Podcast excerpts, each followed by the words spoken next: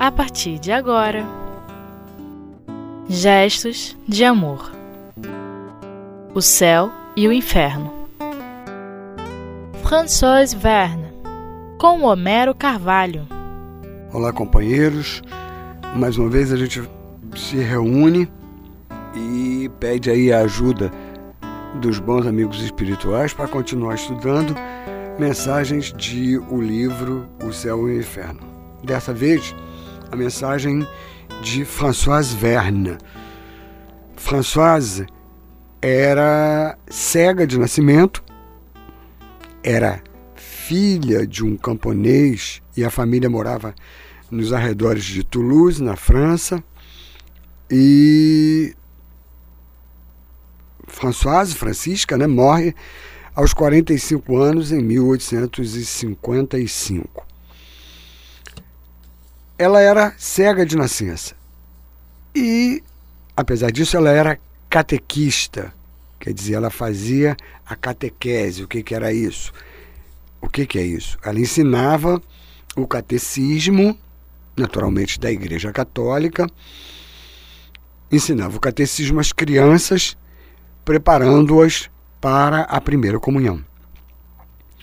E num determinado momento lá, o catecismo sofreu algumas modificações, mudou, e ela, embora cega, não teve dificuldade alguma. Absolutamente. E ela dizia que conhecia de cor tanto o antigo quanto o, o mais novo. Aquele que comportava mudanças. E cita-se no livro sobre a nossa, no livro Céu e Inferno, sobre a nossa Françoise, um caso que aconteceu com ela, eh, tendo saído com uma tia, na, na volta, era um era tempo de inverno, quer dizer, é, na Europa escurece muito cedo no inverno, né? muito cedo mesmo, e o tempo é é, difícil, complicado, ela precisava voltar para casa com essa tia. E para chegarem a casa, elas teriam que atravessar uma floresta e era um caminho complicado. Havia fossos, havia escarpas, havia buracos, é, trechos lamacentos, escorregadios. E a nossa Francisca, é, diante da preocupação grande da tia com ela, ela fala: peraí, tia, calma, não precisa se incomodar comigo, não. Olha só, eu vou guiar a gente para casa.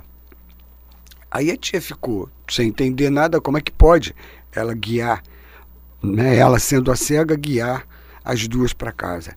Ela disse assim: Eu tenho aos meus ombros uma luz que me guia.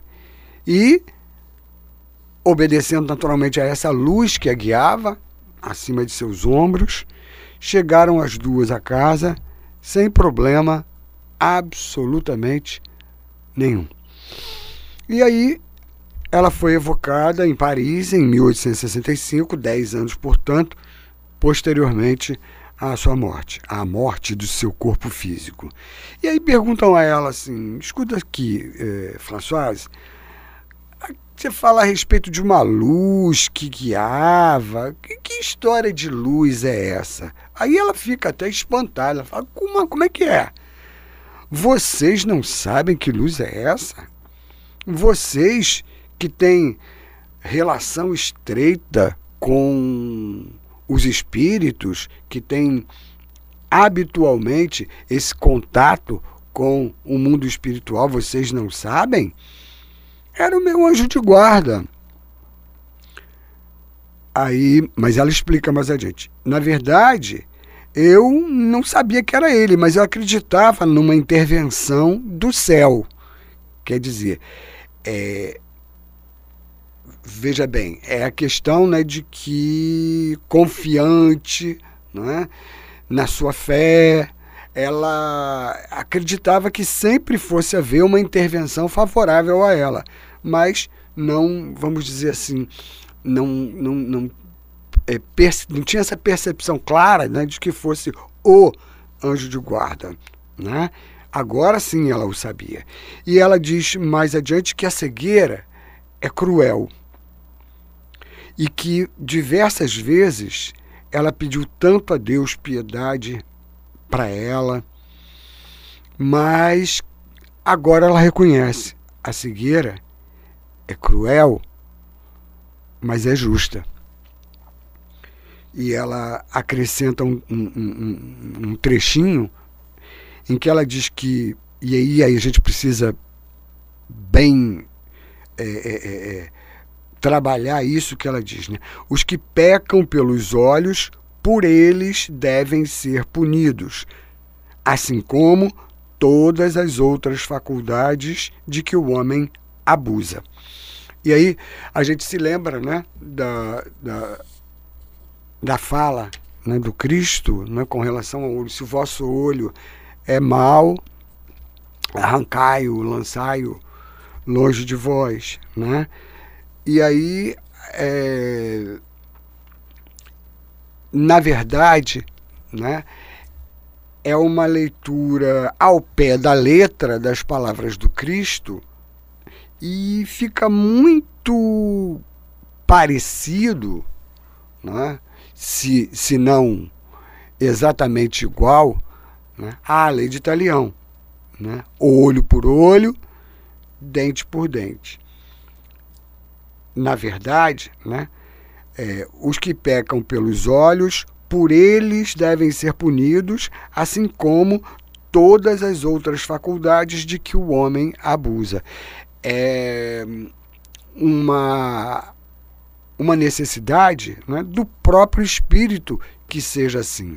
Né? Consci, consciencialmente, ele é, tem, vamos dizer assim, aquela, aquele registro né, de que é, o motivo da sua perdição foram, sei lá, os seus ouvidos. Aí é como se fosse para ele né, necessário para que ele espiasse aquele seu erro, aquele seu equívoco, né, enfrentar o problema da surdez ou com relação a ela, enfrentar o problema da cegueira. Mas é importante que nós nos lembremos e sublinhemos isso, né? A lei de Deus, ela é educativa, ela não é punitiva. Quer dizer, não é que você, enfim, cortou o braço de alguém que necessariamente você tenha que ter o seu braço cortado para você ficar quite com a lei. Na verdade, né, você precisa ter a noção justa, exata, do grande erro que você tenha cometido. E, tendo a noção justa, a noção exata de não ter agido corretamente, empreender uma mudança de comportamento. Né? É, educação é isso. Né? É, é necessariamente empreender uma mudança de comportamento. E na medida em que é, você entende que errou, compreende a amplitude do equívoco que você cometeu e procura se melhorar, né, é, a lei de Italião ela deixa de ter, vamos dizer assim, essa lógica irracional. Né? É, a gente só é, é, encontra semelhança né, em alguns espíritos com a lei de Italião, porque eles próprios, os espíritos, né, chegam à conclusão de que só vão conseguir espiar consertar os seus equívocos e aprender que não era bem assim como eles agiram, dessa forma. Né? Porque é, certamente o que é importante para Deus é? é? que nós é, entendamos, compreendamos a extensão do nosso erro e não voltemos a errar. É aí, é por aí, né? É por aí. E aí a gente vai dar uma paradinha para um, um gole d'água. Já já a gente volta.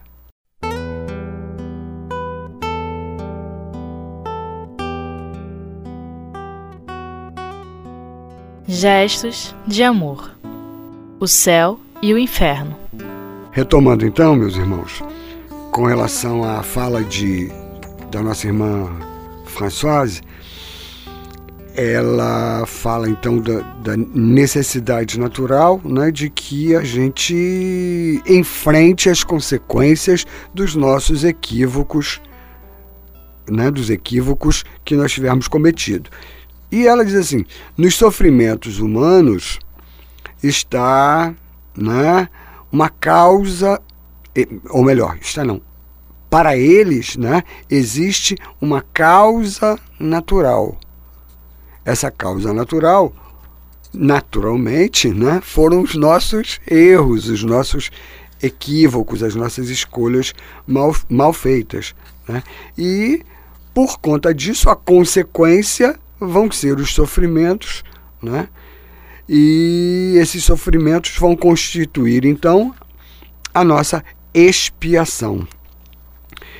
Expiação que lembra a nossa irmã Francisca que ela só é meritória se for suportada com humildade, com resignação e, e além disso, não é? Ela ainda dá uma dica para gente de que ela pode ser suavizada pela prece e pela atração de boas influências espirituais, que essa nossa busca de contato com amigos espirituais pode representar para nós esperança e conforto. Quer dizer, aliviar a gente naquele momento de, de, de dor, naquele momento de problema, e, além disso, apontar para a gente um norte, né?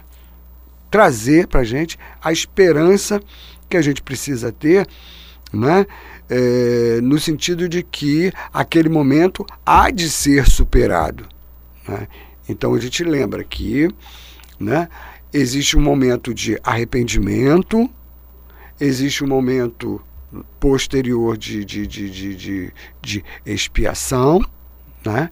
e necessário que, além da, da, da, da expiação, a gente repare os equívocos que a gente tenha cometido. E para tudo isso a gente vai tendo tempo, graças a Deus, né, que nos permite tantas oportunidades quantas a gente precise ter para ir consertando esses nossos erros, esses nossos equívocos. E aí ela Françoise, cega de nascimento, ela, ela explica para nós que os cegos têm outros sentidos ampliados. E ela fala, por exemplo, da memória, que a memória é como se fosse um armário todo organizadinho. É bem diferente do meu, por exemplo. Né? É um armário bastante organizado e nesse armário, as aptidões e as tendências do espírito estariam, é, vamos dizer assim, absolutamente arquivadas de maneira bem precisa. Então, aptidões, tendências e aquisições do espírito, né, que ele iria arrumando ali na sua memória de uma forma bem precisa. E como nada do exterior perturba essa memória, atrapalha essa memória, é, o indivíduo pode ter um desenvolvimento muito grande da sua memória pela educação, através da educação. Então, a nossa Françoise agradece a Deus por ter dado a ela a, a possibilidade de cumprir missão junto àquelas crianças que cega e trazendo para elas é, o interesse por essa ligação com Deus, né, por, por essa ligação é, é, é, é com, a, com a religião, um, um, comportamento adequado, né, é, era para ela o cumprimento de uma missão junto àqueles espíritos na condição de crianças reencarnadas. E que, na verdade, constituíam para ela a reparação do mau exemplo que ela tinha dado anteriormente a, a crianças, né? Como aquelas, em existência anterior. Então, até aquela atividade que ela desenvolvia junto às crianças era também para ela né, a possibilidade de reparar o mau exemplo que tinha sido dado em ocasião anterior. E aí, não é, é durante lá a evocação, constata-se que pela conduta da nossa irmã, da Françoise Verne, é, é, a conduta dela era tão, tão vamos dizer assim, é, é, boa, né, que era uma prova do desenvolvimento moral de que ela já dispunha. E que agora, pela linguagem de que ela se servia, constatava-se também o seu adiantamento intelectual. E aí ela né, se apressa em dizer, ó, mas muito me falta para adquirir ainda. Eu não estou com esse desenvolvimento intelectual e esse desenvolvimento moral, assim, vamos dizer assim, completo. Não, ainda falta muito. E aí faz uma advertência para gente. E nesse equívoco né, é muito comum que as pessoas caiam, que a gente caia. É que na Terra Muita gente que passa por ser ignorante por causa da inteligência embotada pela expiação, quer dizer, é, é, é, uma criança, um jovem, um adulto mesmo, né, que, que, que tenham qualquer dificuldade que impeça a expressão é, ampla do espírito, né, aos olhos vamos dizer assim, desavisados, né, é, é, essas pessoas passam por ignorantes. E, na verdade, né, explica, relembra para a gente a Françoise né, que esses espíritos estão tendo, naquele momento, a sua inteligência embotada pela expiação. Frequentemente, essas pessoas cuja ignorância a gente desdenha, as pessoas comuns desdenham, costumam olhar assim, né, com, com, com um olhar de coitadeza, né? Ó, oh, mas que, como é que pode, né? Frequentemente essas pessoas que são olhadas dessa forma são muito mais instruídas do que aqueles que desdenham a sua, entre aspas, ignorância. Então que a gente tenha cuidado com isso, porque relembra ela, o orgulho é a pedra de toque para o conhecimento dos homens. Quer dizer, você medindo né, a, a, a altura do orgulho do indivíduo, você conhece o caráter daquele indivíduo. Que o coração acessível à, lis, à lisonja, né? a, a, a, elogios, naturalmente esse espírito se encontra no mau caminho. E ela diz para a gente assim, para encerrando lá a sua, sua mensagem, ela diz: sejam humildes como Cristo, carreguem sua cruz com amor para atingir o reino dos céus. Né? E aí a gente lembra né? a humildade que tem para nós no Cristo não é o seu maior exemplo. Né? Humildade que ele sempre demonstrou para nós em todos os momentos da sua estada aqui conosco. É? E ela lembra que a gente precisa exercitar essa humildade para atingir o reino dos céus. Porque não é esperar que a gente vá conseguir o reino dos céus por milagre, num estalar de dedos. Né? Que o reino dos céus a gente constrói a pouco e pouco né? com as nossas atitudes, com a nossa busca de crescer, de melhorar, de progredir e, sobretudo, de agir de conformidade com as leis de Deus. É isso, meus irmãos.